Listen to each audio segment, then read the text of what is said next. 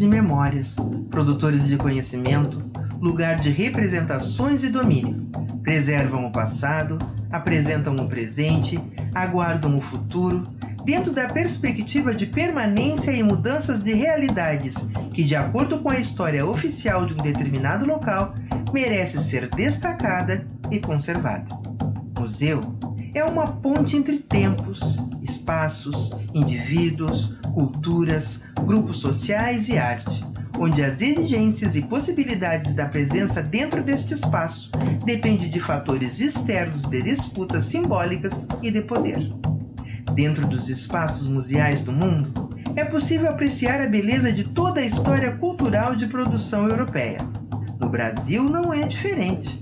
Há verdadeiras obras que encantam e nos elevam a alma. São relíquias apresentadas como um vestígio despojado de suas estruturas coletivas. No Rio Grande do Sul, como em todo o país, houve grande empenho em preservar e cultuar as várias etnias que compõem essa imensa nação através de uma homogeneização e da ideologia do branqueamento da população local, apenas as culturas dos imigrantes foram oficialmente organizadas e imortalizadas dentro dos museus. A mercantilização dos povos de Áfricas Negras baseou-se na falácia de que estes não eram humanos, não tinham alma, logo, não possuindo uma cultura e história a serem preservados. O silenciamento e a conivência da elite branca dominante manteve as culturas negras simbolicamente marginalizadas e ou invisibilizadas. A dominação do especialista em adquirir artefatos para um museu passa pela hierarquia social. O status quo tem a necessidade de ser mantido dentro e fora do espaço de memórias. A ordem social precisa ser preservada, respeitada e lembrada. Desta forma, quando houve o interesse em apresentar a cultura negra dentro do espaço museológico, o processo investigatório trouxe à cena tudo que era relacionado à escravidão. A ligação senhor-escravo estava muito bem apresentada e representada através dos materiais de tortura e dor que visaram calar o negro durante mais de 400 anos. A história do negro se fazia presente no espaço museal, com a apresentação de correntes, limbambos, gargalheiras, piteiras, máscaras de ferro e demais objetos que, além de remeter aos horrores dos castigos físicos, demonstravam quem estava e se mantém no poder das representações até os dias de hoje. Mudar este cenário é luta do povo negro. Pesquisadores de todas as áreas, movimentos sociais, ONGs e acadêmicos que buscam memórias e verdades de um passado forjado a ferro e fogo pelo Senhor, combatido com luta e força do povo negro.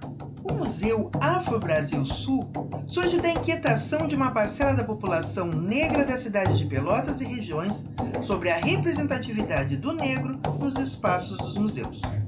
Como há uma cultura de que essa não tem história para ser preservada e apresentada, uma gama de profissionais reuniu-se na busca de dados, pessoas, fatos, histórias que comprovem a luta, a resistência e a preservação do negro neste estado.